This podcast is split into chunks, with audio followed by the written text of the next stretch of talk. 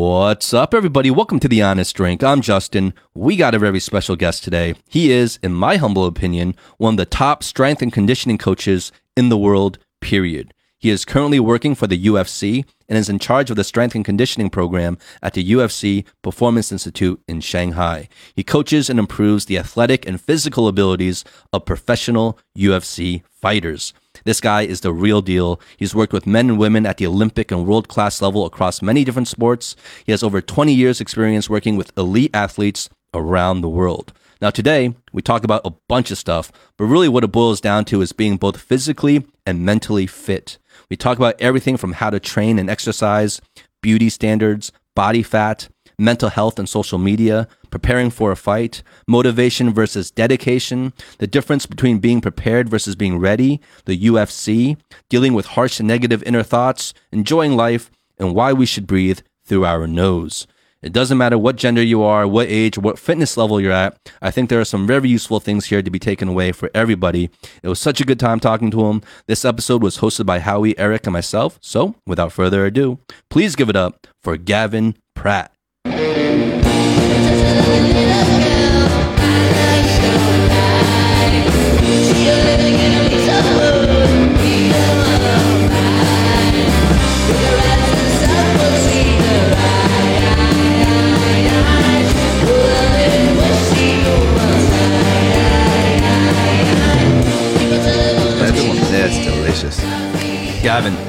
um, this was a long time coming, man. Bro, it's been like a year and a half, hasn't it? Or something I've, ridiculous. I've been trying to get you on this show for such a long time. Yeah. And just, uh, I think, you know, life has gotten away a Life. little bit. The last time uh, I reached out to you uh, was actually, well, the first time I reached out to you was before COVID, before that was even part of our common vernacular. yeah, absolutely was. It was at the combine, the second combine we had at the UFC PI. Yeah, I was trying to get you on your show, and then all of a sudden COVID hit, and you weren't here. You were uh, in Vegas at that time, right? Mm, and it, and it's been wild ever since, to be honest. You guys still stuck crazy. outside of China. Yeah. Oh shit. So yeah, it was it was pretty wild. We we actually, uh, my wife and I eloped just before COVID. Whoa. We we eloped in London. Um, uh, I we actually got married ten years to the day of when I asked her out in the same place. So that was kind of the plan. Wow. Yeah. Nice. Sounds very romantic. It was kind Look of at cool. you, Yeah, Mr. Romantic. Points, mate, points. And um, so after that, we came back to Shanghai because we obviously both lived here, and we were here for about three weeks. And then Chinese New Year, cool, let's go. And that's just after obviously COVID whispers were starting to happen, and so the UFC team in America brought us back to Vegas, and just said, "Come and work for us here while things blow over." didn't happen. And then America got swamped. So they said, go home before you get it. And the day after we landed in Australia, China shut down. And the UFC is headquartered in Vegas. Is that where like the main headquarters are? Yeah, correct. So that, that that's where the first facility was built. And then the Shanghai version that we're working in is actually three times the size of it. And the biggest one in the world, right? Biggest The one in the world. Yep. So at the moment, there's just the two, but they're looking to expand on that with um, potentially one in Mexico City as well.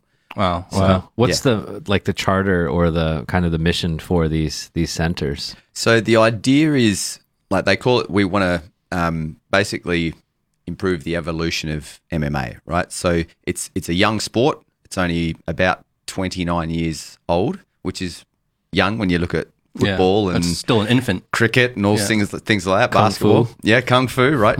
so the the amalgamation of MMA has been a really new sport. So we're looking to try and bring it into uh, better better world class training, nutrition, education on it. And so the thing with the UFC is they've implemented or put in a lot of money to this because they would lose a great deal of money from fighters missing weight, getting injured.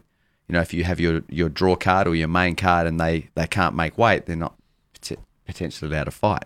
Mm-hmm. So they would lose a lot of money because people wouldn't tune in. So they're like, right, we want to stop this because we're losing millions. Let's put in a center that helps train our athletes better. That worked. And then they're now trying to do that in China and try and develop MMA because there's such a big market here because of things like Kung Fu and the traditional martial arts. There's a big history here. So they f- figured, let's try and build it back up and build some world champions in China. Well, let's uh let's introduce you to the listeners a little bit. So, uh, as far as I understand, you are in charge of the strength and conditioning program at the UFC Performance Institute here in China. So, uh, for the I guess the non exercise literate, I guess, what is strength and conditioning in your words, and should it be a priority you feel for all of us to understand what strength and conditioning is and make that kind of a priority for us to be kind of hitting our athletic peak. Do you feel that's a priority all people should have? Uh, one hundred percent. And I, am not saying that because I'm biased and that's the job that I have, but uh, basically, my role is to help athletes get fit and strong, and so they don't uh, get smashed in a fight. That's basically as simple as it gets. Uh-huh. Um, but in terms of the general population, strength and fitness or strength and conditioning is literally that. You're, you're lifting weights to get strong or doing body weight exercises to get strong. And then fitness is more about the things like, you know, you're riding your bike or going for a run or, or having your energy system capabilities to be able to last, in these guys' cases, uh, a fight. So there's three different energy systems that you have, and both of them work. Uh, three of them work for different time frames, and so you just need to make sure that you train all of them. So if it's a short burst of energy, you've got that good energy system to back it up. If it's a middle one, that that that one that makes you feel like you're going to throw up, that's a lactic energy system. That's a tough one to train, but you need to train it so that you don't feel like throwing up in the fight. And then you've got your aerobic fitness, which is the one where you go for a run, usually lasting over three minutes. So the third one is aerobic energy mm-hmm. system. What are the first two? The first one is called alactic. And so that's very short bursts of energy, usually under sort of 15 seconds. Like sprints, yeah. high intensity. Yeah, or in, in UFC or martial arts, it's those high energy bursts of striking. So a, a combination on the pads would be alactic. But if then if you repeat it over and over and over and over again for around a minute, that becomes lactic, which is the next one. And that's where you're like, oh my God, I'm so tired. I feel like I'm to throw up. That's the worst. That's the worst one. Exactly. that's the lactic one. That's everyone's favorite, right? So if you improve those thresholds, then all of a sudden you don't feel like throwing up. And that's increasing your fitness in the lactic energy system. And then the aerobic one is usually when you go for longer than two or three minutes. And all of them, they're never like, this is this, and then this is the next one. They all intermingle but you need to specifically work those energy systems so that it all comes together and you can utilize all of them. Mm-hmm. So, I mean, based on how I view what you do as a strength and conditioning coach, I feel like, you know, when you say strength and conditioning, you're building up your strength and your conditioning. I think for a lot of regular people, they think, well, isn't that just regular workouts? Mm. But I see what you do as far more than that. I feel like you're more like a scientist going in and breaking things down more for performance and actual function in terms of what you're trying to achieve rather than just general weightlifting and running and working out. Yeah, correct. And there's there's a massive science behind it. That's I'm actually an exercise scientist. That's my degree. So hmm. there, there's a massive science behind it um, from a physiological point of view. Uh, but the thing is, as a coach, is you've got to have that human element as well. So if I, I could tell you the science, but it might go straight over your head. And then, and as an athlete, right? And then all of a sudden, you, you don't really care about that. So I'm not really sure. What am I supposed to be doing, coach? What am I supposed to be doing? Just jump higher. I know why you got to jump higher, but you just got to jump higher. Okay, I understand that. Right. And it's not it's not talking down to the athlete. It's about getting the most out of them from an intent perspective. You do this because this helps you in your sport or in life. Therefore, you should do it. Oh, that makes sense to me. I'll go do it. There's something called the force velocity curve, right? And there's one end where you work maximal strength, and that's going to be quite slow. Think of lifting the heaviest thing you can lift. You're not going to do that very quickly, right? So that's just pure force. So that's at one end of the scale. At the other end of the curve is speed. So that's like if you're thinking you could run as fast as you can, that's velocity. Now, all the dots in between that are contributions of both. Now, you need that for pretty much all sports. Even even marathon running, you'll need some speed because your feet go hit the ground and come off the ground quickly, right? So you need all those components. So if you train one end of that curve, let's say force, you're going to really strong, but you're not going to be very fast. Mm. And so that's the science. We have to make sure that we program accordingly so that our athlete, we find out their weaknesses and then we look at maybe how long we've got before their next fight. Can we improve that component? And then how long does it actually take to improve that component? and then how long does it take for that that um, particular thing to not drop off? So there's a thing called decay rate. So if you train strength for a while, and you build up your strength, and then after you cannot train strength for 30 days and still manage to maintain your strength. If you train speed for a long time in the in the gym, maybe, uh, and then don't train it for between three and seven days, you pretty much like decrease it. So now think about a competition. What am I going to do first? Probably going to do a bit more strength because that'll hang on closer to the competition, but I need to train speed right at the end. So there's all those sorts of periodization strategies we've got to look at as well. And then you add 30 people, 30 fighters into the gym. Each one of you guys would need something different. Different Now- body types. Different, different- yep, different weight classes. Yeah. Um, males and females we have as well. So, and I could make you really strong and put on some muscle, but you got to make weight still. Yeah. So we're looking at something called hypertrophy, which is putting on muscle bulk. We're going to look at hypertrophy mitigation strategies. So I'm going to make you strong, but I'm not really allowed to put on too much muscle because then you go up to the next weight class. So there's that's the science you're speaking of. Yeah. Is science like the whole idea of um, uh, fitness and um, through science from a science perspective? Is that uh something that's a bit newer that's been incorporated into training, or has it always existed? It's always existed, but it gets butchered really badly because people make money now on social media. So they love seeing the the circus acts, as we call them. You know, the the balancing on a half Bosu ball and throwing something in the air and catching it that's really heavy. Wow, that looks impressive. I wonder that must be how that person got so strong. That's that's a the smallest little dot in their fitness regime. I can guarantee that they do proper, basic, boring strength and conditioning to get better, and that is consistency's the science, man. Like That's- tried and true methods. That, tried and true methods, Right. but it doesn't sell, right? People want the new stuff. Yeah. It doesn't sell. It's boring. I don't want to just go to the gym four times a week and do a regular gym training program with some energy system work at the end. That sounds boring. It's like, yeah, but it works. They want the flash. They want the flash man, but that doesn't give you the results. That just gives you likes on social media. So make your mind up if that's what you're going to do. That's fine, but that's that's not where we're going. Justin just spark, his little eyes just lit up for some reason. no, because I, I'm with you, brother. I, I, I hate that kind of shit on, on social media. Where I mean, not even with exercise, but it's a whole array of of different things. Um, so, what would you? Are there any real common, I guess, myths or things that you see people doing? Whether it's in just if you walk into a regular gym, you see people working out here, or on social media, that you see people are doing that you're just kind of inside just shaking your head at, just thinking they really shouldn't be doing that.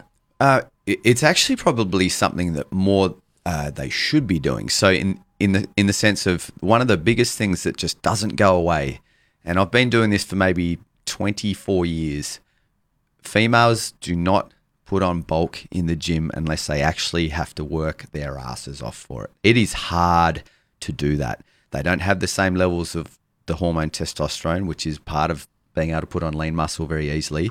And a lot of the time, they'll feel like they bulk up because there, there's a process where you to put on lean muscle. Uh, you also need to decrease body fat as well, and sometimes the body fat's a little bit slower.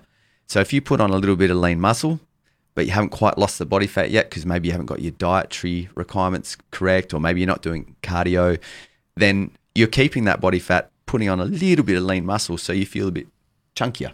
Mm. So that was the weight's fault. Well, actually, if you if you had all those three factors in, really simple nutrition, cardiovascular, and strength training, you, you'll do it.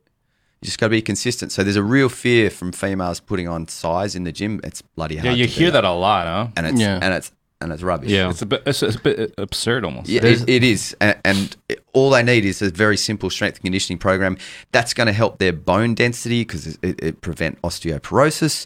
It's going to help your heart health. It's going to change the hormone hormonal balance in your body. It's going to release dopamine, serotonin, all those great chemicals that make you feel good. So you don't have to reach for social media to get your feel good likes. You- You're actually getting real hits of dopamine and serotonin to make yourself feel better. And the end result of just a regular training routine is you start feeling better about yourself that because you start looking better, even if that's not your goal to do in the first place.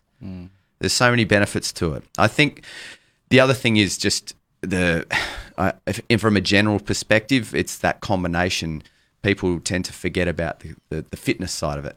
They like lifting heavy weights, but you've got to remember your heart and your lung health as well. It's not just about having big muscles or looking good, right? Your- Yeah. Your, inner function is so essential, and that's something that's It's like the forgotten. stereotypical um, thought of guys that bulk up on top, chest and buys, right? But then they have little chicken legs. Yeah, Little chicken leg, yeah, yeah. The bar- barrel chest pigeon leg. Yeah, Yeah. absolutely. Don't forget your legs. from from my own personal experience, I don't want to generalize, but from my own personal experience, I've um yeah, I've talked to a lot of you know local Chinese girls, and that is a reoccurring thing that I hear from them All the is when. I say, oh, how come you don't work out? You know, mm. how come you don't try to build some strength? You know, they're always telling me to help them open stuff that are is easily openable for for them. You know, it, like it, there should be no reason they're asking me to open this or lift this. Mm.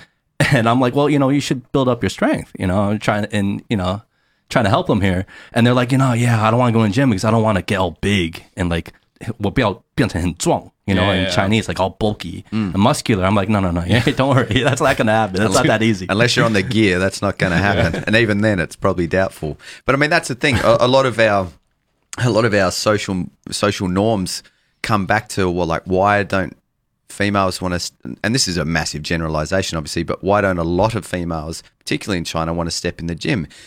Well, what's deemed to be, uh, it, and this is not the only reason, but what's deemed to be attractive to the opposite sex? There's, there's part of that for all of us, right? As men, as women, that a lot of that deep down is our determining factor whether we do things initially, and then after that Yeah. you fall in love with whatever you've chosen to do. But I do feel there's maybe a bit of that that maybe there's this thought that the the, the skinny look is is still quite popular here. Oh, yeah, for sure. I don't know if that's true or not, but that's how it feels because Oh, there's, sure. there's there's definitely a bigger shift in Australia. Skinny and pale.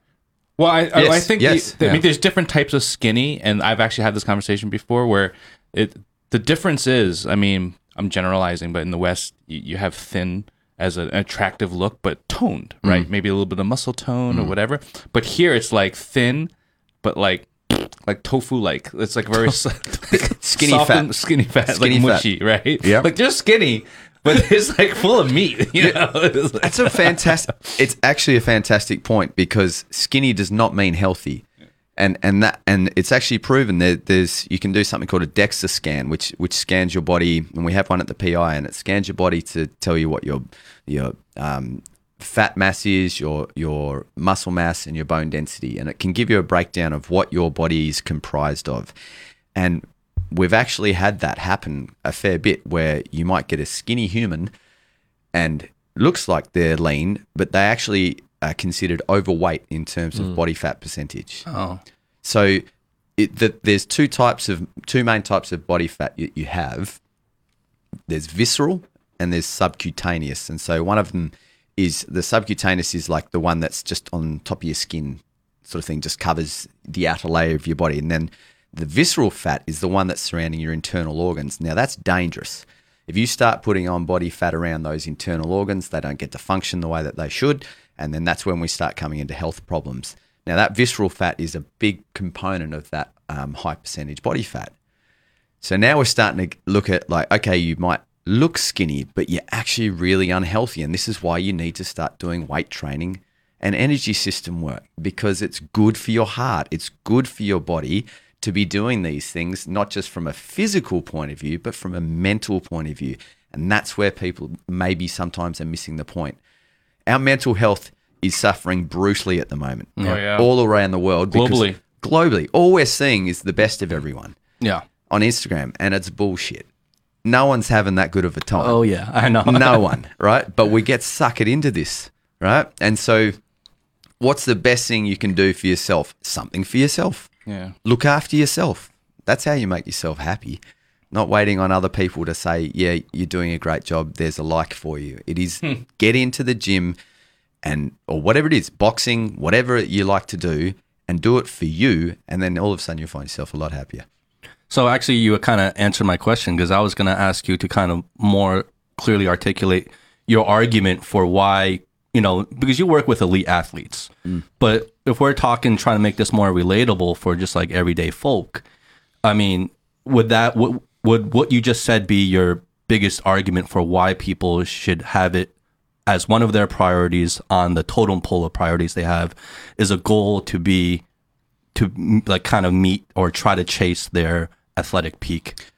Well, to me, it's about finding what your not even what your motivation is; it's what you're what you're dedicated to. So the difference between those two words, motivation wanes. You can be really motivated tomorrow. This week, I'm going to have a ripping week in the gym. I'm going for it. By Tuesday, you're over it, right? But the difference is dedication. You'll actually decide I'm going in anyway. Mm-hmm. Why are you going in anyway? That's that's what you've got to look at. And you, there, there's all sorts of tricks you can do, like ask yourself the question why seven times, and you'll get to the answer of that. For, um, when I was back in Australia, I was working with a young up and coming surfer, and we had this conversation as to why she wanted to make the world tour. She goes, "I, I love surfing, and I want it to be my job." Know, why? Because then I can get paid to go surfing. So why do you want to get paid to go surfing? What's exciting about that? um, I get to travel the world. Yeah, what, what else? And it came out that she wanted to support or pay back her mum, who had brought up four kids on her own. I was like, there's your answer. Every time you go to the gym when you're tired and you don't feel like doing it, it's not just for you now, it's for your mum as well. And now you've got a motivation and a dedication, right? And we've all got that. Yeah. So that whatever that is, there is no one answer, but it could be oh, I, I want to be able to play with my kids when I'm 60 and not be in my deathbed. I want to I want to kick a ball with them. I want to show them that it's okay to live a positive, active life when you're 60. My parents are still running and swimming at 73 years of age, playing tennis, Nice. blah blah blah. Right? I look at that and I go, it's possible. I'm going to do that. But if you've got if if you're that parent that's that's not active, well, what do you think your kids are going to do? So, are you setting a good example for your kids? Uh, are you the best version of yourself for your wife? Are, are you still the same person that, that she met five, six years ago? Does she still find you to be that person she fell in love with? Or are, are you a, a sad sack on the couch now, not doing anything or half of what you promised her? Those are your those are your purposes. So I, I think regardless of what it what you decide, find that and then work in something you enjoy. So whilst I work with elite athletes, shameless plug, but I also have worked with general populations for a lot of that time as well. So I have an online business where I write programs for everyday people around the world. So they might send me a photo of their home, home gym, where they've got two pieces of equipment and they tell me how many times a week they want to train for how long. Let's do it. Could be 30 minutes. We'll find a way. Let's do that. You just need a chair, maybe, or you know, just, need a like chair, random bro. stuff, right? Yeah, you can. You, your body can do some amazing Yeah. things for training. Well, just using your own body weight, you know, Yeah, body for weight sure. exercises. exactly. But what you were just talking about is a topic that we've uh, frequently, you know, covered on this show actually in, in a different context, but is about finding the true like why behind it all, right? And you know, Eric has talked a lot about this, and we've explored how he's passed, and he's given us his personal stories. And he used to put like um, post-it notes all over his dorm room wall, and what it said was, "Do it for the family." Do it for the family, and that was his root driving force. After asking a million whys, that he came to a realization that that was what he needed to do, and that propelled him, you know, greatly. It works, doesn't it? Yeah, yeah, one hundred percent. And it's funny because you know, a lot of times, uh, it the first why, right? Um, it's it's pretty far from the real reason, right? Yes. Because it's so multi-layered, and we're we're we're we're complex creatures, you know, and the things that go through our mind are quite complex and diverse.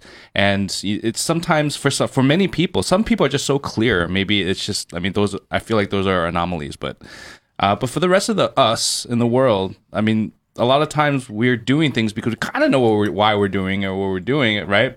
But the core maybe not so clear. Yes. And I think what that what your technique you just shared is a brilliant way to just cut to the core. Mm. You know, like okay, you give your answer. There's more to it. Keep going. It's almost like a kid. It's like the innocence of a kid, right? You know, kids like, why does that happen? What is that? You know what I mean? It's Yeah. yeah. And did you ask yourself those questions, or was someone asking you? Because sometimes that can be we can trick well, well, for right? me, uh, in that particular instance, what Justin was sharing was uh, it was myself because I was already in the in, in the lowest of lows. You know, the, like the the pit. You know, I was in the pit. But it happens like that, right? Yeah. You have to get to that pit sometimes Yeah. to come out on the other side. It's that ebb and Yeah. flow, and you hate being down there, but you know there's going to be a point where I come back up The here. The shittiest part of being a human. yeah, isn't it? And It's like you have to you have to get to the deepest end. and it's so damn consistent too. Well, Gavin, I want to ask you. Um, there's the old adage and cliche, right, with combat sports, whether it's boxing or MMA or a lot of other sports, is that it's more mental than it is physical. That's a common common adage you you hear. So, from your standpoint, is you know how much of that do you balance from you know kind of giving them mental support and help versus physical? Uh, it's a huge question too because there, there's a there's a saying that, that you can be uh, as prepared as you want, but are you ready? And th- what that means is you, you could have a 250 kilo back squat, so your strength you've prepared your strength well for that fight, but on the day you get too nervous and you can't utilize that strength, so you're not ready. So that's where the mental element comes into it from a strength and conditioning perspective, I guess there's two angles. One, I just have to know that based on the data that we're creating um, as normative data of what's expected in, in the UFC and what, what thresholds and levels we need to get to, my job is to make sure that they physiologically can get to those levels or that I train them to the point where at least I know they're strong enough, they're fit enough, they're fast enough. That's kind of all I can do from Like that the numbers. Yeah, the numbers, right? Yeah. We, we've got to go off something. I, I'm not making them a better fighter per se. That's the technical training job, right? But I can build on those um, physiological aspects to underpin what they do in the technical training. Like in the back of those uh, old Marvel cards, you know, they had like the rating strength, system. endurance, speed, the scales, the battery levels, Yeah, right? Yeah, yeah, yeah. You're trying to up those stats. Exactly. And then I know that they can go into the fight as prepared as possible, but then we need to work on how ready they're going to be. And I guess that's the other aspect of a coach is you need to be able to work out each individual and know how those characters work. So is someone uh, needing to be pumped up before a fight? Do, the, do you need to give them all the confidence in the world and tell them how good they are and and build up that confidence because they they self berate? Or, or do you just know that someone's going to get a little bit nervous a few days before the event, but come game day, they shine like they love it. They love walking out. You just know they're going to be okay, uh, and everyone's a little bit different. So for me, I've got to try and get to know the athletes and work out how do I approach each of them as individuals because it's a very individual sport, but we're training them in a team environment. So how do we get each other to help one another? How do how do I as a coach connect with each of these athletes as individuals as well? And how do I make them know that they've done everything possible once they step into that cage? What will be will be, but you prepared as best as you could, and you're ready to go. And then what will happen will happen. You sometimes you can't help the outcome of that, and that's kind of all you can do, right? I would have to imagine um, that you know you coaching the mental aspect would be a lot harder than the physical aspect of, of it all. especially when my Mandarin's horrific. So that that that is definitely hard and something that I've like much easier in Australia. In all seriousness, for me, I guess is I can talk like this to you guys and to my athletes in Australia, but here I don't. I can't go into the depth. So You're I'm just like Jayo. Jayo. Yeah. yeah, Feishanha, you know, like, but I can show them, and that's been a really cool challenge for me as a coach. Is that I might not have the language depth, but to be they, I need them to be able to trust me. I need them to know that what I'm giving them is in their best interest, and will get the most out of them. And I can do that in very subtle ways. I can become friends with them with with limited conversations and instill that trust in them and derive intent from them within the training session so that at least I know if I ask you to jump, they're going to say how high and they'll put everything into it. And then the physiology of that's going to take care of itself. Mm-hmm. So the mental aspect is huge. Uh, it's definitely more of a challenge here, but but I really enjoy that because it's made me sort of look a little bit laterally with regards to my coaching and how I do it. What is um what is the talent pool here like in terms of how you guys select your your athletes and be part of the UFC? Because I was part of the UFC Combine. I don't know. I wasn't part of it. Like I wasn't. I was volunteering as a helper. Yes. But you know, you have a lot of people wanting. Obviously, UFC is the biggest name in the game.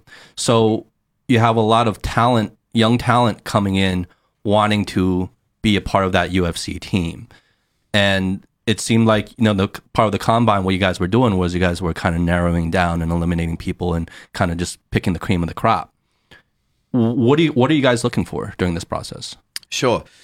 So they they definitely get uh, an invite only to the combine. So there's a lot of local cards around China that they fight on, And so the, the the sort of higher standard athletes will get invited to the combine.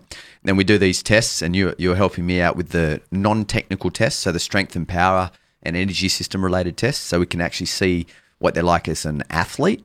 And then upstairs, there's all these tests that are technical training, so we can see what they're like as a fighter. And then from that, we um, aggregate the scores. We have a look at it, and and and it's a bit of fun to see where everyone sort of lands. But basically, the idea of a combine is to see what talent we have, what the coaches think of their skill set, and then combine all of those elements into a. They're going to make the squad of 25. We have a limited number that we can keep. And I guess the non technical tests, the strength, power, fitness tests, are more of a decider if the coach is going, I don't know between these two. It's like, well, So it's like a tiebreaker. Yeah. So it's not weighted that heavily. No. It's more the technical stuff For stuff. sure. Okay. ultimately we, we can change those things, right? Yeah. I can make them more powerful. I can make them stronger. But if their level of skill, I mean, instincts, I guess, yeah, would be fighting fight instincts. IQ, absolutely. Yeah. I wish the u- rating system was out in public. That sounds awesome. Yeah. Like the Marvel cards that Yeah, you were yeah, saying. yeah, yeah. I would watch it just to see the rating system. Yeah. Yeah. In Yeah. all sports. Yeah. That'd Like be every like, sport, if every sport, any sport, any player. well, it's had like a watching the draft, right? Right? Yeah. Mm-hmm. And there's like strength, uh, stamina, endurance, Right. mental, you know, Yeah. durability. You got to Yeah. take this to Dana, Dana White, Right. man. Hey. That'd be Tell him- tell him. awesome, right? Man. You can market this. You get this could be a whole and new. And every year you get re-ranked. You know what I mean? So you're constantly seeing your growth, or I, For sure. I'm telling you, It, there's something in that. And and this year was the first year they put the combine on Fight Pass for people to watch. So there's like a four part mm. series. But I mm. reckon if you have the the little um, profiles and sort of showing where their test results were, people would Yeah. buy into that. dude, I'm telling you, like fans will be like, "That dude's ten in strength and ten in mental. That's amazing. That's so rare." but his stamina's only two. Green lights, green lights, all. Bing, bing, bing. the um you know i'm gonna ask a question that i i'm i guess we're all of us all three of us here are personally more invested in is that um you know as as we get older and we've had you know podcasts about midlife crisis and stuff like that we're kind of reaching that age um you know in terms of an athlete aging and this goes back to what you said in the beginning which you know i didn't know before was that speed has the quickest decay rate right? Exactly. And so it has the quickest decay rate within within anybody, but also overall in, in terms of an age context, it also has the it's also the first to go away. Usually, and Usually. so they actually there's actually research saying that um, the older aged, uh, like above sixty, above fifty, should be doing like uh, Olympic based lifts or power based lifting because of the type of muscle architecture that it can change, and that prevents falls. wow. So you'd think that like that sort of explosive style of lifting would be dangerous, mm-hmm. but obviously if you've got a smart sort of progression towards those lifts, then it's actually really beneficial for older age people to do more like say your Olympic lifts maybe without the full technique, but that sort of style of movement where you're getting a good power base. And so a lot of the falls you see are obviously that reactionary whoop, I fell over, broke my hip, or whoop, fell over, broke my wrist. Well, they can actually their muscles can react and their tendons can react in that quicker way because they've been training that way. So there's actually research to prove that as well. So it's it's fascinating world in terms of how you can utilize strength and conditioning no matter what age you are. Well, talking about breaking things, um, I mean, by the time this show airs, it will be really probably be old news. Did you watch the fight today, Poirier McGregor? Yes, I did. So what what happened there? He just it was just an awkward kind of putting weight on his back leg. So he broke his ankle. Well, Like, it sa- sounded McGregor like got hurt, right? yeah, well, he broke his ankle. broke his tibia, so the, Tibia. one of the shin bones. so you saw his leg fold in. Yeah, and it's he just Nasty. literally stepped back, and it was quite a high. Funnily enough, I was watching it with the physio, um, and it was quite a high. He was saying it's quite a high break for that sort of movement. It's just a walk. He, didn't he stepped hit? back, so they went in for an exchange. They both missed, and then Conor McGregor stepped back, and his um, tibia snapped. Is that just one of those freak accidents? So it, it's probably like if you think of a stress fracture, if you're running, running, running on the pavement all the time, your bones starting to crack a little bit mm. each time over time, just slowly, slowly, slowly. But in, in the sport of MMA, he's probably he was kicking Dustin hard in the first sort of minute, and Dustin had checked a few of those kicks, and maybe that was just a little there's a little stress fracture maybe occurred during that, but the adrenaline would have been high. He wouldn't have known anything. And then um, maybe it's just over a couple of those, and then he stepped back, and that's all it took. so yeah, and that sort of foot wears just it wasn't there. It looked Step back. It looked horrible. I didn't see it. Yeah. It looked very painful. Yes, Yeah. it Yeah. looked very painful. It's pretty brutal. And he's still still yapping away when he's on the ground. still yappy yap. Have you uh have you gotten to work with uh Zhang Wei Li here at all? Yeah, so yeah, she's come in a bit. She was actually here during the COVID time as well. So um, the strength and conditioning coordinator Tom Wang, who's a um, Chinese national, does a fantastic job for us down there in the strength conditioning. He um, he got to work with her one on one because there was no one in the facility because COVID was happening. so she worked uh, with him for about three months, and then she pops in from time to time. Yan Xiaonan has come in, done time there. We've got Song Kenan.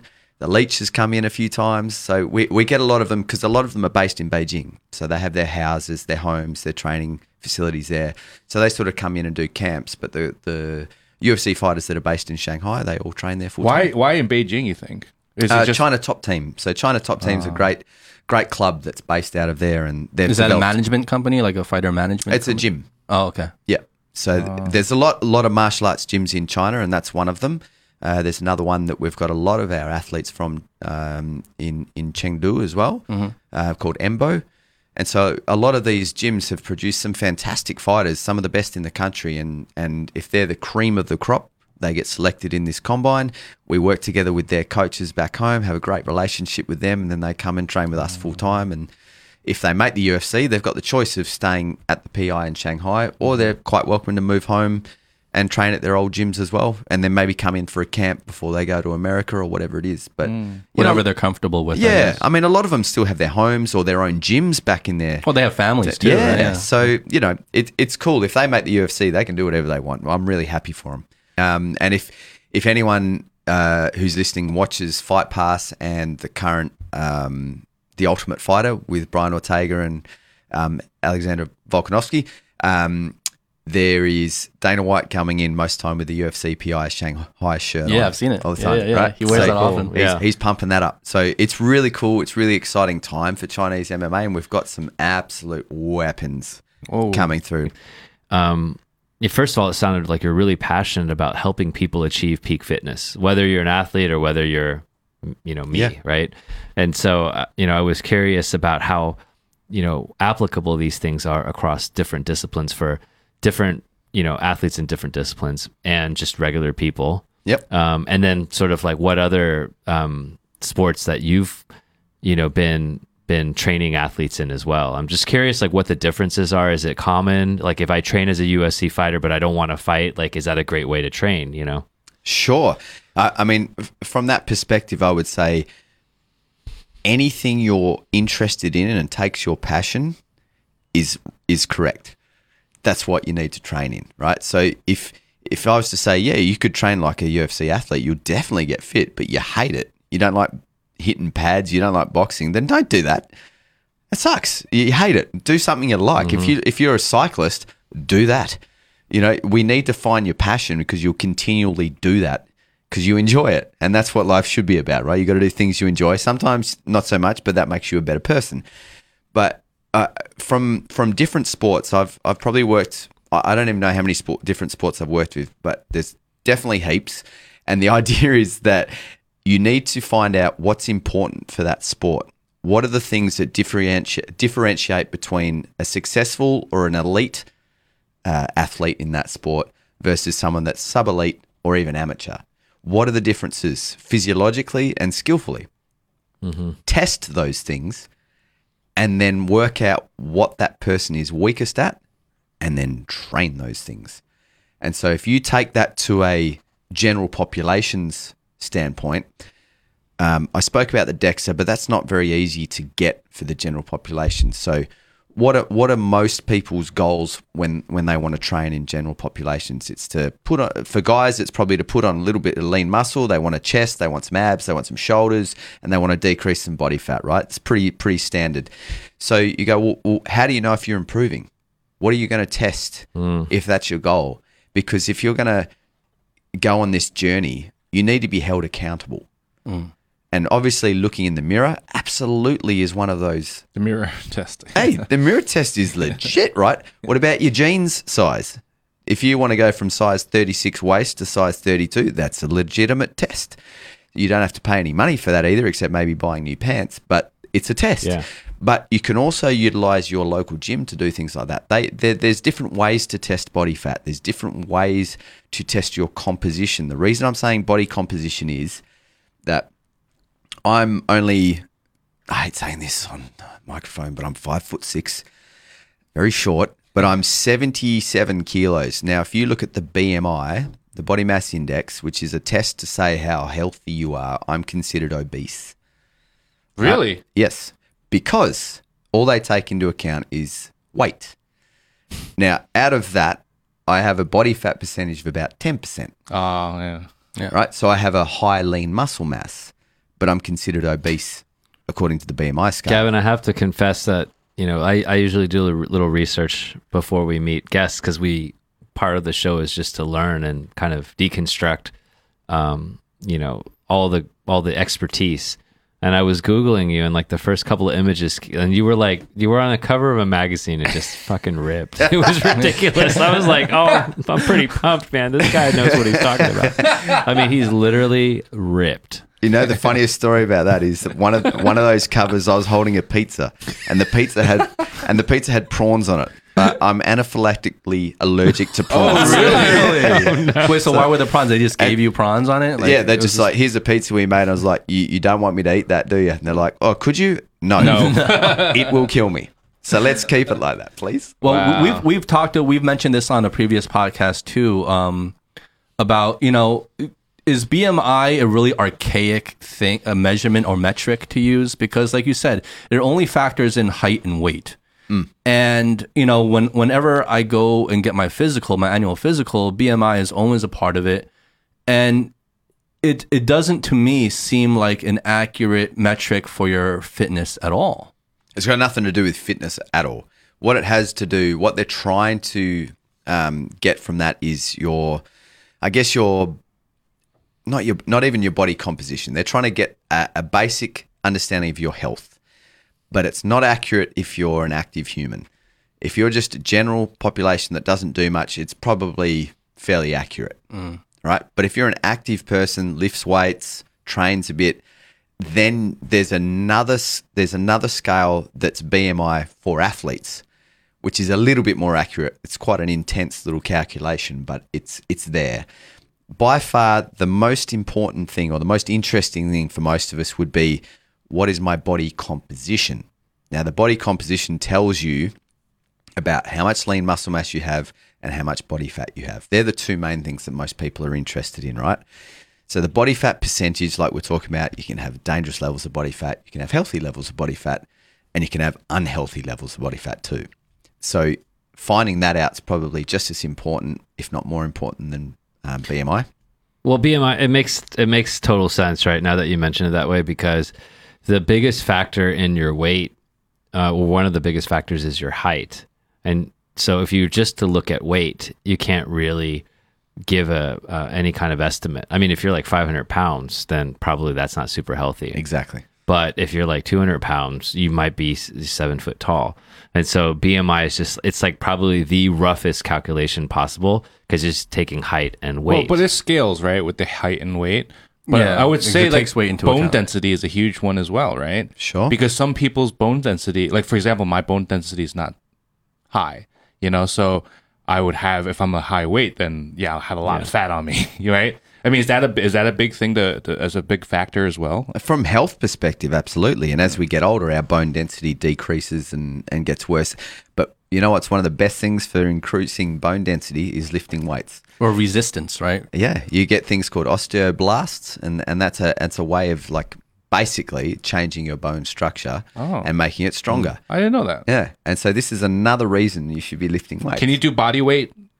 Doesn't have the same effect. Really? Mm. It has to be high weight, low mm. volume kind of thing. It, it, it can be high volume, but that Oh. extra resistance is mm. what, what you're after. Oh. And and I guess that sort of leads to things like people being scared of their kids lifting weights. Um, a lot of the the concern is that it's going to affect my child's growth plates. That's It stunts the growth. absolutely the incorrect. height, right? It's like, oh, Yes. you're not going to correct. grow. That's said? incorrect. Oh, incorrect. So that's a complete myth. Complete myth. Really? Really? I So- grew up on that myth. Every strength and conditioning training program needs to be progressed um, correctly, right? So, uh, one of the best examples is if you do a if a kid does a push up, they're probably going to be lifting about 40 45% of their body weight. So if they weigh let's say 40 kilos, um, they might be lifting anywhere like 15 15 kilos doing a push up. If you lie on your back and hold two two kilo dumbbells, you're lifting four kilos. Now, weight's dangerous. You just lifted more doing a, a body weight push up than you did holding two two kilo dumbbells. So, no, the argument's invalid. So, the thing is, if you get a, a bad coach that says, we're going to go squat 250 kilos, there's a thing called training age. So, you might be 30 years of age, but your training age is zero. You've never stepped inside a gym mm. before, mm-hmm, mm-hmm, mm-hmm. right? I'm not going to get you squatting 250 kilos because you're 30. I'm still a little baby in my training. You're age. still a baby in training age. So I'm going to prescribe exercises that are suited to your level that sits in the gym. And that's where the important factor of strength and conditioning comes in, right? You need to take on every person as an individual because everyone has a different training age. Everyone has different coordination levels. Everyone has different mental capacity to deal with those things. And you need to try and suit what is um, effective for that individual, and that's where the, the art, I guess, of coaching comes in, is to is to very quickly work out in a conversation what you need versus what they need versus what she needs, and make it appropriate to that individual. And that's the skill. Everyone can know the knowledge, everyone can have the theoretical knowledge, but how good are you at applying that to the individual? there's so, there's so much here to unpack. But I'm curious. So this kind of connects to a question that I had written down, which is, um, you know, I guess what what is what is the sort of the driver of your of your philosophy? Because it's this balance of, um, you know, humanism and really like the way you've talked about your athletes. Like you just really, you know, you you respect them, you admire them, and all this stuff. Like, what was it in your life that brought you to your current philosophy of this really really human approach but then being like extremely technical because UFC I mean it's the results count you know so like what brought you to your current approach Great question, man. Um, you know, my my whole life, it, it, when I was younger, is all I wanted to do was be an athlete. And you'll actually find that with a lot of strength and conditioning coaches, they wanted to be an athlete for some mm. reason or another. It didn't happen, whether it was through injury, they weren't good enough. But they, a lot of strength and conditioning coaches, maybe weren't the best athlete, but they worked out ways to get the most out of themselves mm. Mm. and I really enjoyed that component.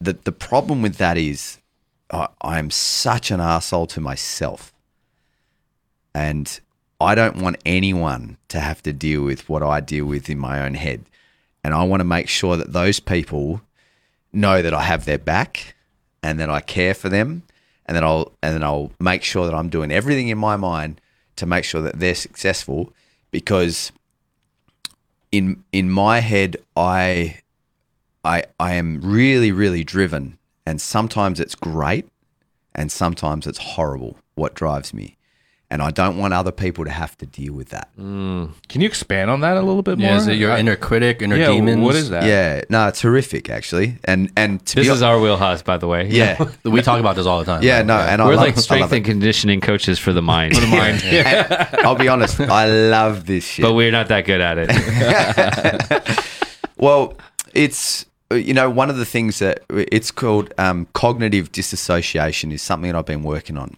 and cognitive disassociation. The simplest way that I've looked at it is and been taught about is you're always going to have thoughts, right? And and depending on who you are, they can be positive, neutral, or negative. Um, for someone like me, f- like if I'm looking at a, a client of mine or an athlete of mine, it's always positive but when it comes to me, it's usually pretty neutral or negative, and then occasionally I'll be like, "No, no, that was a positive. You, you could, you deserve that one." But usually it's pretty harsh. And cognitive um, disassociation is thinking of those thoughts like the plates on a sushi train. And there's thoughts always going round and round. And you can choose to take that thought off and put it on your plate, or you can just let it keep rolling past.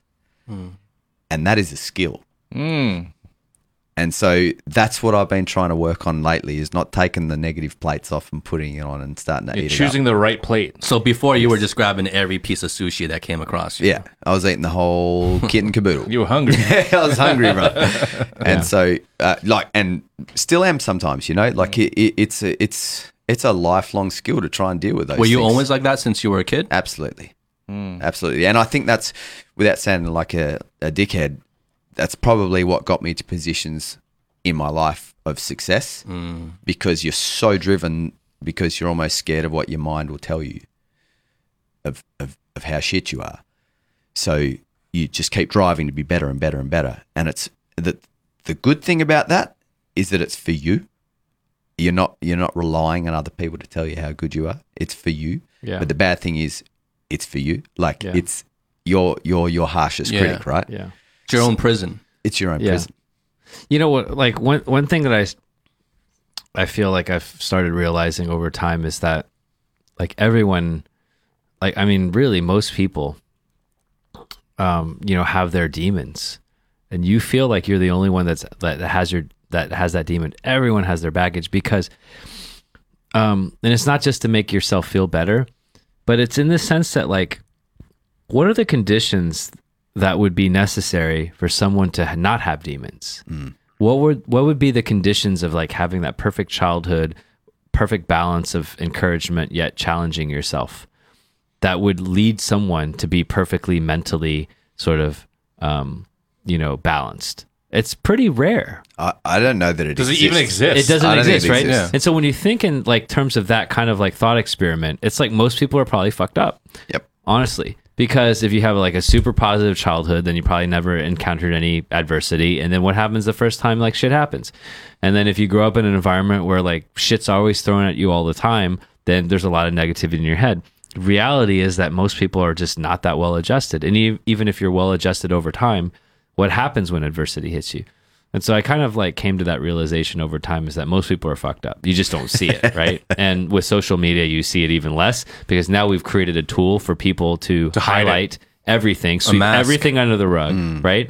And to accentuate like everything, um, you know, everything that's really, really positive. And um, it's interesting that you mention sort of being your own harshest crit- critic and and sort of that sushi sushi conveyor belt thing. I mean, I think it's brilliant because essentially you've created a restaurant. Like you've created two restaurants, right? One restaurant is a restaurant of like like everything is made by like you know a Michelin star chef on the conveyor belt for your clients. Mm. And then like you created another restaurant where you're just serving like rotten fish, yeah, right? and that's exactly, brother. and once in a while, Yeah. a good And, one. and, comes and the crazy thing Yeah. is, you choose to dine Yeah. at the Rotten Yeah. Fish Yeah, restaurant yeah. more than you choose to dine at the Michelin Exactly. restaurant. My mates And- have asked me to invite me over Yeah. to the good one. And I'm like, nah, nah, I'm good here with the rotten I'm fish. saving it brother. for the other people. I'm good. they deserve it more.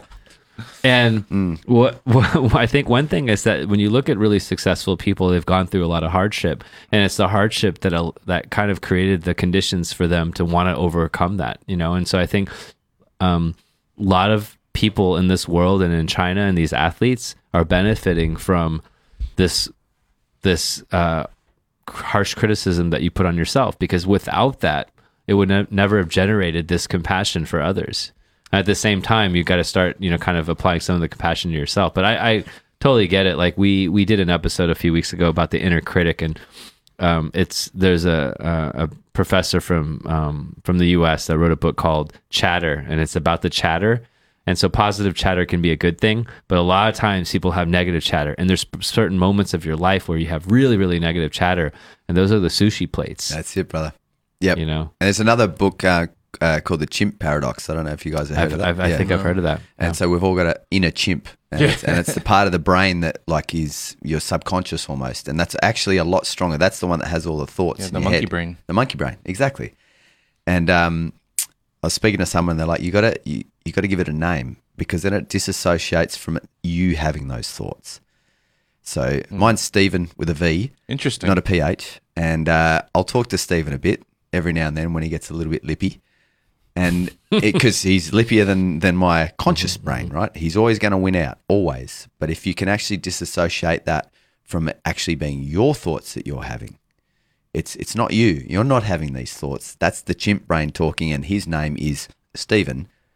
Then all of a sudden, it's it's not Gav being an asshole to Gav. It's this this little voice say, "Whatever, mate. You go to bed now. It's time for you to sleep. I don't want to hear from you anymore." Do you feel that it's been effective for you? It it has, and and and you know things like noting are certainly good techniques that are utilized as well. Like whether it's a positive, negative, or neutral thought, and then just moving on with it. Those sorts of things. But it's a constant challenge, right? Like if you've had your whole life, and we you know if we bring it back to exercise, if you have a whole life without training or exercising. It's pretty damn hard to walk into a gym. Really intimidating to walk into a gym and just start training and not knowing how to use any of the equipment, thinking people are looking at you and judging you and laughing at you. And so you, you have this inner dialogue, and that's that chimp brain talking to you, going, You can't do this, mate. What are you doing it for? But it Yeah. actually working with your own psychology is much the same. I- i- It's a constant battle that you're trying to deal with. And if you don't talk to people about it, like you were saying, Eric, it's you think you're the only person dealing with it Yeah. every one of us is dealing with something in some way, shape, or form. And talking about it's the first step to sort of say, man, we all got issues. We just got to deal with it and help each other out, right? Like, I'm here for you. I'll do anything mm-hmm. for you guys, and probably my worst worst critic. So just let it be known that that's a struggle I might be having, and then you guys might be able to help me out later. Yeah. Yeah. I mean, no one's perfect. Like the cliche, no one's perfect really then rings true is that, first of all, no one is perfect. And then most of our, most of us are imperfect and probably nine out of 10, nine out of 10 things we do. But there is one person that in that area might be a little bit better and it can help us. And it's interesting. Like, what if you met yourself? Because I'm sure you meet these athletes and there's probably like, you know, I'm guessing there's probably an athlete where like this guy has or girl has all the talents that you didn't have or or or, or was better at all these things that you wish you had but they're just missing the mental piece and you're like shit man if i had your fucking talent Yeah, yeah, yeah. i would be like whooping you know conor mcgregor's ass also. And then you see that person in yourself and then you're kind of like okay let me help you because i've because of maybe some of my whatever other limitations i've mastered that mental aspect in this way i'm going to help you. And you know that's powerful. There's a there's a saying that I've I've sort of uh, I read when I was in my teenager years, and it was everyone is king, and I love it because it means in this room, I might be the most knowledgeable on strength and conditioning, but if I speak to any of you guys about a particular mm. subject, you know more than me about it, and that that that's not to say you should be like no everyone's better at me than every, in everything. It's more to say be humble because you never know what you can learn from someone and take from someone everyone is king. Everyone has something to offer. So start talking to them and, and understand that you've all got your bits to share, right? Yeah. That's such a great takeaway. yeah. I'm taking that one down. Right. That's a great takeaway. i think that's the title of this show yeah. everyone is to king. influence you Everyone We're all king. king. Well, I mean, I feel like that's also a little bit of our philosophy, yeah right? Because when we come in with uh, our podcast and we bring on guests like yourself, yeah, we we, we, we want to learn from you, you know, and and we're not trying to talk about our expertises. We want to hear about your expertise, you know, and that's a beautiful thing. Is that that like you said, being humble and and being able to accept and share, right? Uh, I think that's a beautiful thing. More people were like that. I think it would be- Everything. Yeah, it's it's the, the that whole Dunning Kruger effect as well, right? Yeah, yeah, yeah.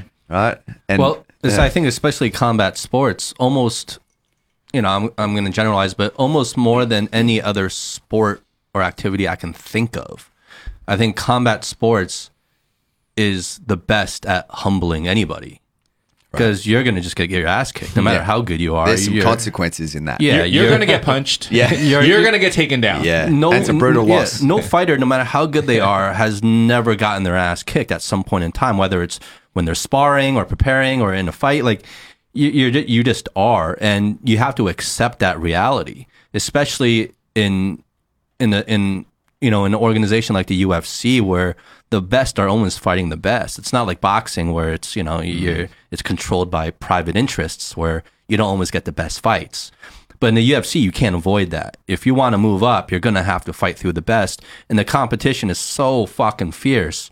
Like you, you gotta have. I mean, confidence aside, every fighter needs to have their confidence, but you need to also have a degree of humbleness and humility to know what you're up against. I think that would only help you as a fighter. It's the biggest equalizer sport there is. You don't come back next week and play for four more points. Mm, yeah.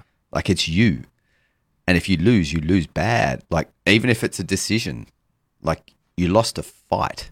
Think of put put yourself Yeah. in that situation, right? Like how good is your mental will and and mental chatter to deal with the fact you lost a fight? Like that deals with your soul, man. Like I I right now in my life, I couldn't do that.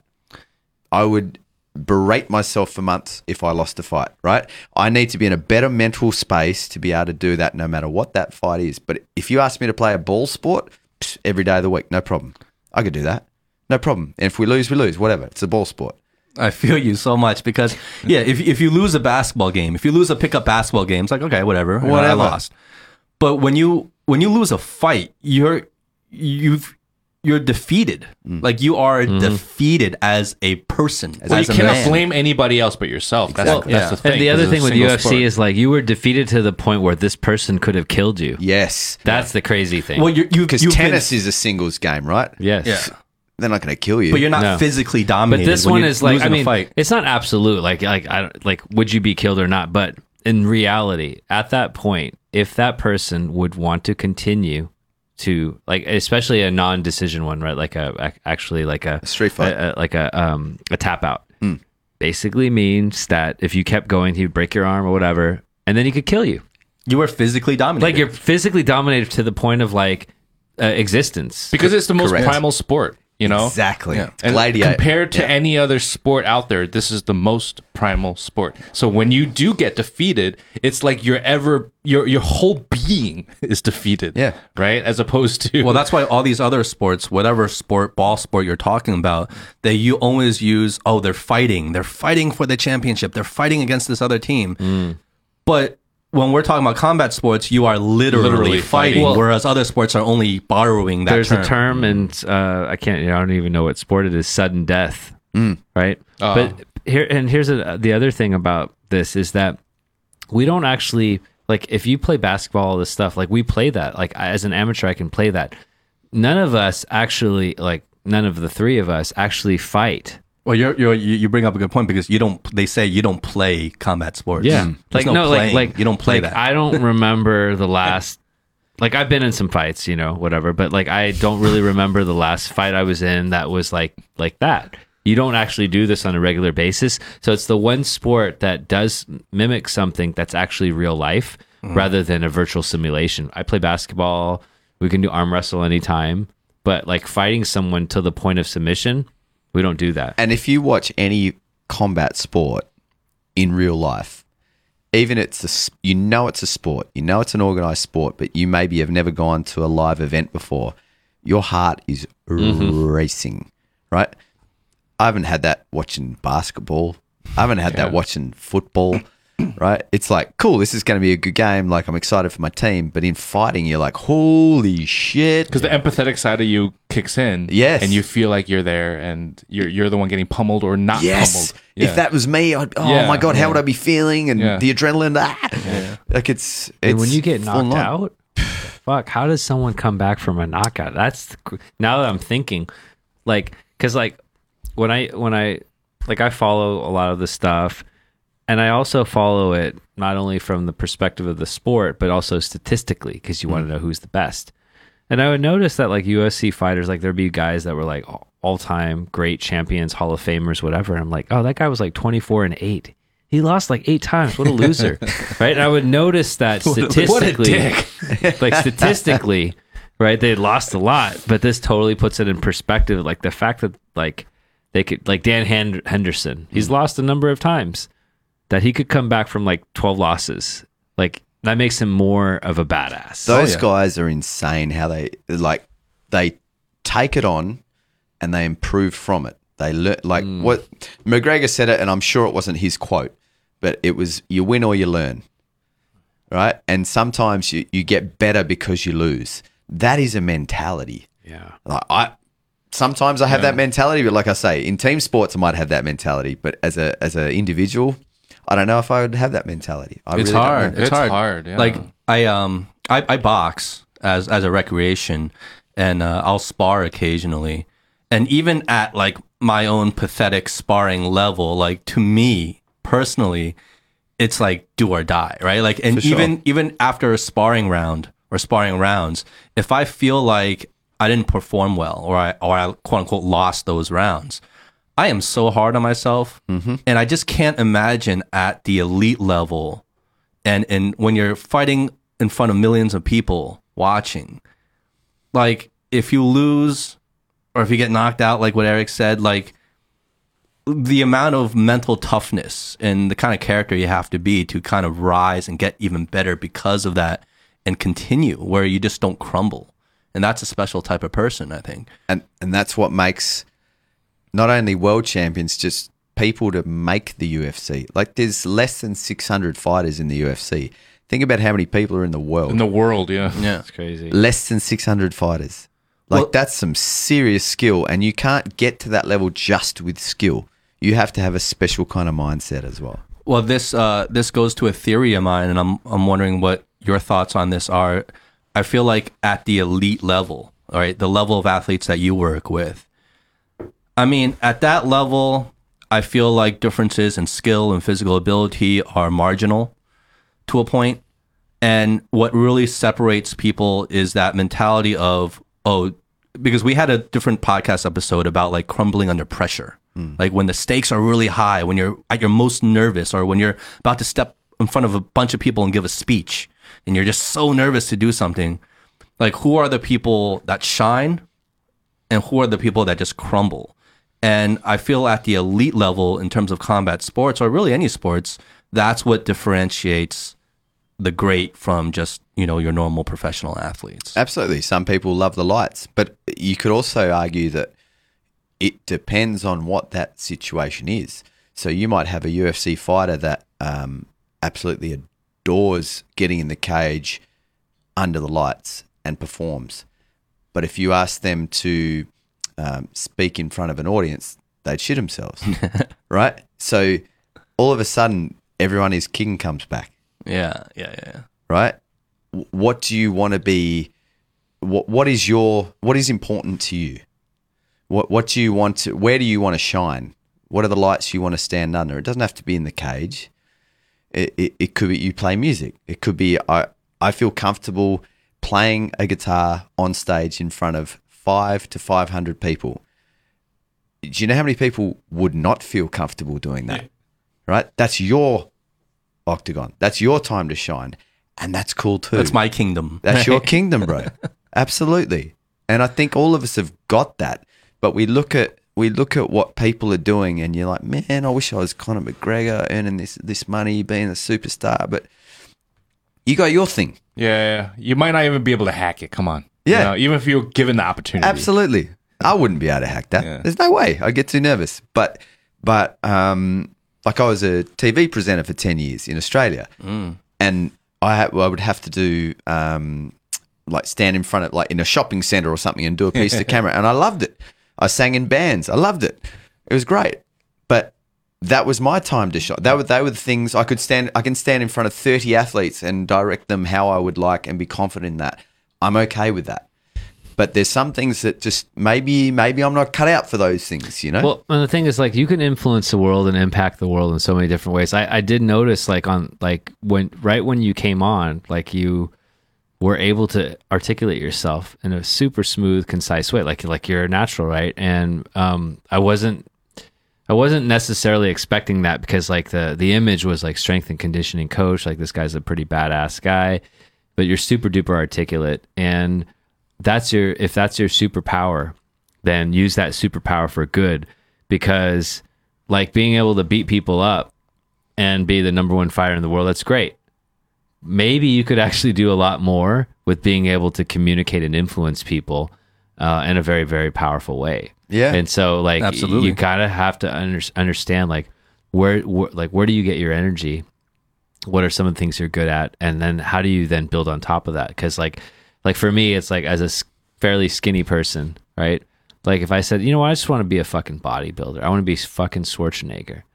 Like I could probably get a lot bigger than my current self, but that level of effort that I would need to get to do that, maybe I'd be better off investing in something that I was more naturally talented at, good at, where I get more energy out of. And so I think it's really important to always understand like what's your goal? Yeah. What do you want? Yeah, and what do you enjoy? What do you enjoy? Man, there's so many pressures on us to do shit that that maybe we're not that into. Don't do it. Like do the things that you actually want to do because we don't know how long we're going to be on this planet for. And and the, the amount of times that's been driven home to me is that people just spend so much of their time doing things that they thought they should be doing. Yeah. that the expected timeline we often speak about, right? That whole you do this and then you get married by then, and then you have kids, and then you buy the house, and then and then you have the same job for like twenty years, and like fuck that. Mm-hmm. I want nothing to do with that. I want to I want adventure. I want to do things and and I in my life that I enjoy and I mm-hmm. want to pursue. I want to be challenged. I'm not going to be happy all the time, but you're not happy all the time. Life is hard. Yeah. Life is hard because you're either in your comfort zone or you're trying to get out of it, or you are out of it, right? So if you're out of your comfort zone, it's hard. If you're in your comfort zone, it's probably hard because you're like, ah, I don't want to be here. So life's hard.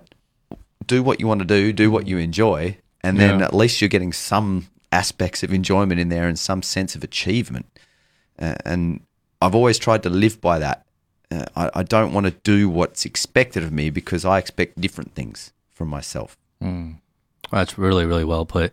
You know, one thing I do before I talk to any guest um, recently is something that I've taken away from a recent episode that we did is about finding that one thing. Um, and it's that one thing that makes everything else make sense. It's that one thing that makes everything else easier or even unnecessary. So when preparing for this conversation, I was thinking about like, okay, well, what is that one thing that ties everything together based on what I perceived was your expertise and what your experience is? And from a technical side, because you, we can argue that the whole mental discussion and, and emotional discussion we just had is really that one thing, and I would agree. But from a very physical, I guess, technical side of it, that one thing I took away as like breath work and the way you breathe. And I got that idea from looking at different posts that you had in your moments. I was kind of like stalking you on WeChat a little bit.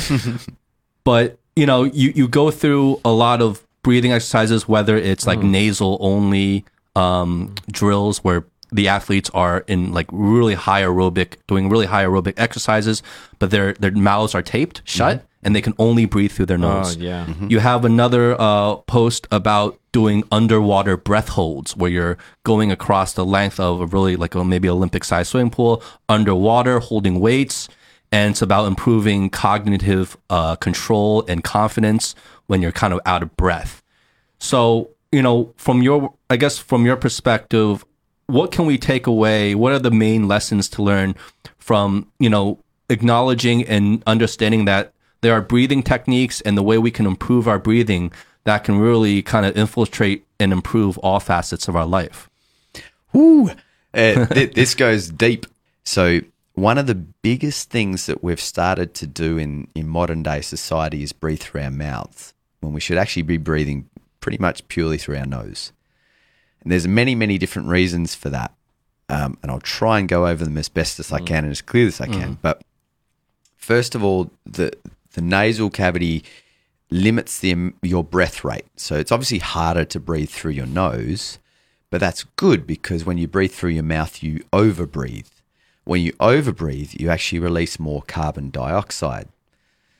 The problem everyone thinks carbon dioxide is a waste gas, right? Yeah, you got to get rid of that. But actually, carbon dioxide helps to release oxygen from hemoglobin. So hemoglobin is like this transporter. Think of hemoglobin like um, like a car going through your body, and then the wheels are oxygen, and then it's got to drive through this tunnel of carbon dioxide, and it'll just snip the wheels off, and then your body can use oxygen, right? But if you don't have enough carbon dioxide in your body, those wheels don't come off, so the wheels just stay attached to the car the whole time, so you don't actually get to utilize oxygen. Right? That's what happens when we overbreathe. When you breathe through your nose, it regulates that. Not only does it do that, there's at the back of your nasal um, cavity, there's a gas called nitric oxide. And nitric oxide, when you breathe in through your nose, goes into the deep lobes of your lungs. And nitric oxide helps to dilate blood vessels, so oxygen transportation can be more effective throughout your body. So, again, breathing better helps oxygenate your body better. Finally, um, when you actually breathe through your nose, it's obviously got that. Most people know it's got the filter, like the nasal hairs and the filter, right? So it's a, it's a bit of a cleaner way to to um, breathe in. But if you over breathe, uh, so this is a big thing with asthmatics. Now, I was a heavy asthmatic as a kid. I almost died about three times from it.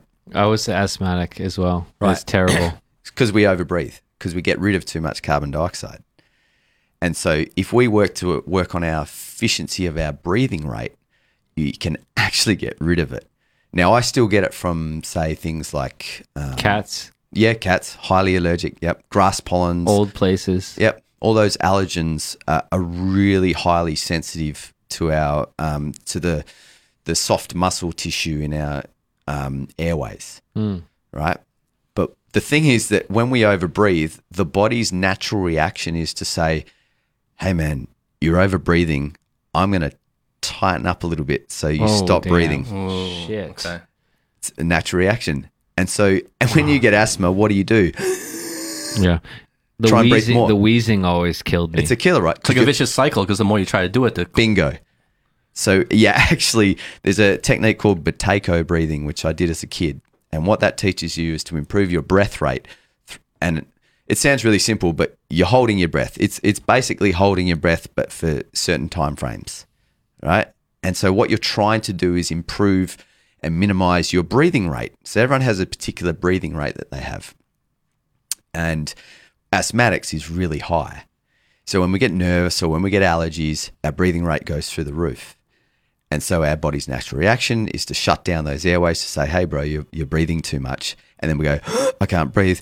I've got to try and breathe more. And it shuts down even harder. Mm. So there's techniques where you actually hold your breath and the body goes, oh, no, you're good now. And starts to actually open up those airways. Counter intuitive, yeah, right? counterintuitive. Counterintuitive. And then you're like, oh, shit, I don't have an asthma attack anymore. And so if you're consistent with that technique, you can start to It's like hyperventilating, too, Correct. right? For normal people. yeah.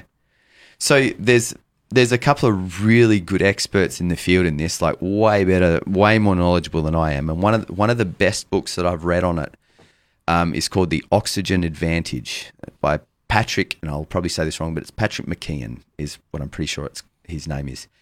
It's a fantastic book, bit of a life changer for me, and it doesn't only talk about asthmatics, but it can actually really help you as a general population, your fitness, your health, your sleep. So I he has this product called Myotape, and you so I mm. tape my mouth every night before I sleep. really You yeah, tape every your night. mouth? I tape my mouth closed. So Every I- night when you sleep, you, Yep. you tape your mouth closed. exactly. What does that do? So it forces you to breathe through your nose. So you're affecting your breathing rate at night because a lot of people will start breathing through their mouth, and that's a lot of asthmatics will tend to get asthma at night. Why? They mm, overbreathe. Mm, Boom. So it minimizes hmm. your breath rate and makes your nose um, regulate that breath rate. And so this myotape just sits either side of your your your your lips on top and just has this natural mechanism of closing your, your lip muscles. You could breathe through your mouth if you wanted to, but the way it feels is you can't. And so you do nasal breathing your whole life. You think of people who snore. Most people who snore will lie on their back with their mouth open. It's Yeah. very guttural, right? So that's also a prevention for snoring. Really? Yeah. If you just tape your mouth shut, Yeah. you won't snore? It's it's much harder to, right? If your if your mouth is shut and you're lying on your back, it's really hard to snore.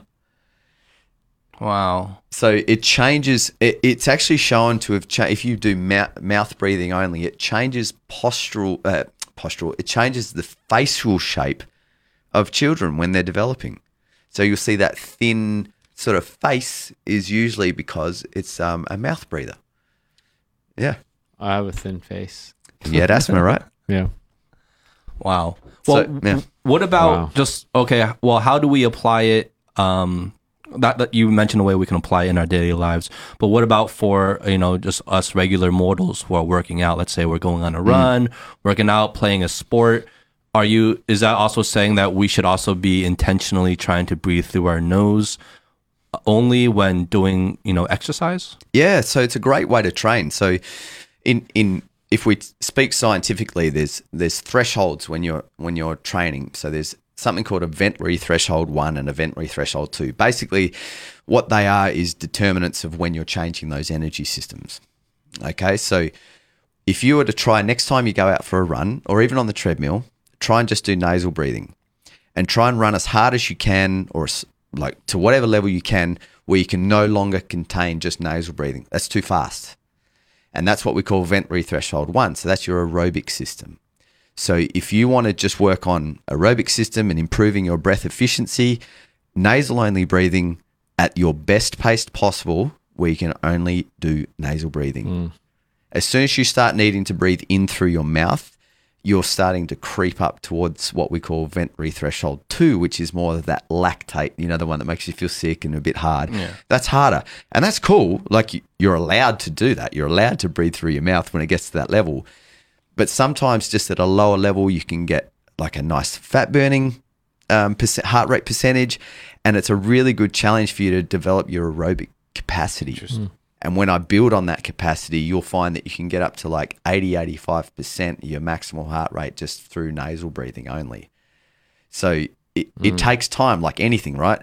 I'm going to go and squat 200 kilos. Hang on, mate. You haven't even squatted 50. What are you doing? Mm-hmm. You've got to build into that. And and there's there's different ways you can use nasal breathing as well for your recovery. Even though it's hard initially, you'll actually should be able to speed up your recovery rate. So usually with our fighters, we'll we'll get them. So in MMA, obviously they have a one minute round between, uh, one minute rest between rounds. Sorry. So if they come out at a lower heart rate percentage than their opponent, they're more likely to have obviously higher energy, more ability to put higher output, more capacity out in that round.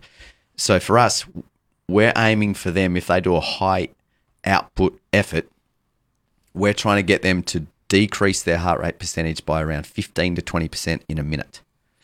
And there, there's something called the gears system. Uh, Brian MacKenzie and a company called Shift in America have created this gears system. And it, and it talks about um, what your ratio of in to out breaths are, whether they're nasal nasal or mouth nasal or mouth mouth. And so there's all these different gears you can utilize in your training. Yeah. So nasal is just one of those things. Um, so if you're going for like a five minute round and you want a day that's of low to moderate intensity, then yeah, absolutely try and hit up your nasal only. If you want more one of more of those lactic days, then you might find that you can breathe in through your nose and you have to breathe out through your mouth, or maybe you end up going really hard and you've got to go mouth mouth in terms of your breathing. That's cool as well, as long as that's a high day. If that's a day you're going for it, then go for it. That's Yeah. cool there's there's components to all of it, and over time you'll find that your your nasal breathing will slowly catch up to that mouth only breathing technique. Does that make sense? Yeah. The other thing is that if you think there's there's two different aspects to this, right? When you're sparring, or if, if you're in training where you're potentially going to get hit, you don't exactly want your mouth and your jaw to be loose. So you want to be trying to You'll breathe get knocked through, out easier. right? So you're probably going to be breathing pretty heavily through your nose anyway. What if you do get hit in the nose and you break it? You can't actually breathe through your nose anymore. So then you start looking at things like, well, sometimes you have to breathe through your mouth. And that's cool as well. And that's super common in combat sports, course right? it is. that You're having your nose broken. Of course it fight, is. right? So, so if you just purely work with nasal only breathing, you, you're doing yourself a bit of disservice. But it's understanding how you can use it for recovery, and then understanding how to um, regulate your breath so you can actually maintain your your fitness or your capacity for longer. You don't tire out or fatigue as Mm-hmm. Yeah. quickly. Yeah, Okay, well, last thing I swear. it's Okay. quite all right. Um, you mentioned recovery, and you recently recovered from a pretty intense uh, knee surgery. Part of, I think, your rehab process that I saw that really fascinated me was the idea of blood flow restriction. And I've never seen that before. So, for the listeners who don't know, or for you guys, like, you basically had clamps around like your legs that were clamping down your veins or around your leg really tight so that you would restrict the blood flow. And you were doing like sled pulls and drives. You were doing all sorts of like really intense exercises where you could it seemed through the videos that you could hardly even like walk. Like what is that all about? Yeah, cool question. Um, so blood flow restriction has been around for a while. It was um, created in Japan, I think, in the 1960s. Um, but now they're starting to come out with uh, equipment that is really accessible and really easy to utilize in a gym setting. So it's it's you're looking at arterial occlusion. So you're looking to pull the blood in a limb, and the reason you're looking to do that is that it um, it pulls the metabolites that help you to increase hypertrophy or muscle mass without the load. So for someone like myself that now is starting to and and it, and it's legit as you get older you start to your joints start to break down a little bit if you've been active you can still get the hypertrophy benefits from using blood flow restriction with using 20 to 30% of the load. So for example, if I used if I squatted 100 kilos, I can actually use a protocol with blood flow restriction where I would use 20 to 30 kilos and get the same hypertrophy benefits without using that mechanical load on my on my Wow. axial system. So that's a really cool way to do it as you progress. what's the mechanism at, at play here it, it, it's a it's a pooling of the metabolites that help your muscles grow basically. okay So that so you'll always attach the cuff, whether it's upper body or lower body, um, to the most proximal part of your limb, so the highest part of your limb, and then anything underneath that. So if I if I attach the cuff below my butt cheeks, anything below my butt, quads, hammies, calves will get pulled with those metabolites, and it will stay there and actually have more of an effect because of the protocols that you put in place well can you even feel your legs at that point it, it's pretty nasty. Yeah, I'll be honest. And it's like you, you that, that's the thing you put on Instagram where you got like twenty kilo bar screaming, and everyone's like, "What's wrong with this guy?" Right? but the the idea is that you can get that metabolic and that stress response from your muscles without adding the load. Wow. So is that only is that primarily good just for people who are rehabbing certain parts of their body? Absolutely not. We're, we're, we're utilizing that with our athletes because um, the DOMS or the delayed onset of muscle soreness is, is less because the loading and the and and that actual muscle fiber changes is a little bit less, um, even though your repetitions are high. So the protocols when you use blood flow restriction are four sets of 20 with 30 seconds rest or a 30, 15, 15, 15 with 30 seconds rest. So the 30 is almost a failure on that first set. You have 30 seconds rest and then you do 15, 15, 15. And you can see the same gains. with- Absolutely. So, Wow. I, so by the way, I've done a few quarantines now, and blood flow restriction cuffs I've utilized in quarantine for. You actually get gains from it using like an aqua bag or even just body weight squats Wow. without using any weights. Yeah, you were working out like a madman in your quarantine. Hey room. man, you got to stay sane, right? So That's science for you right there. right?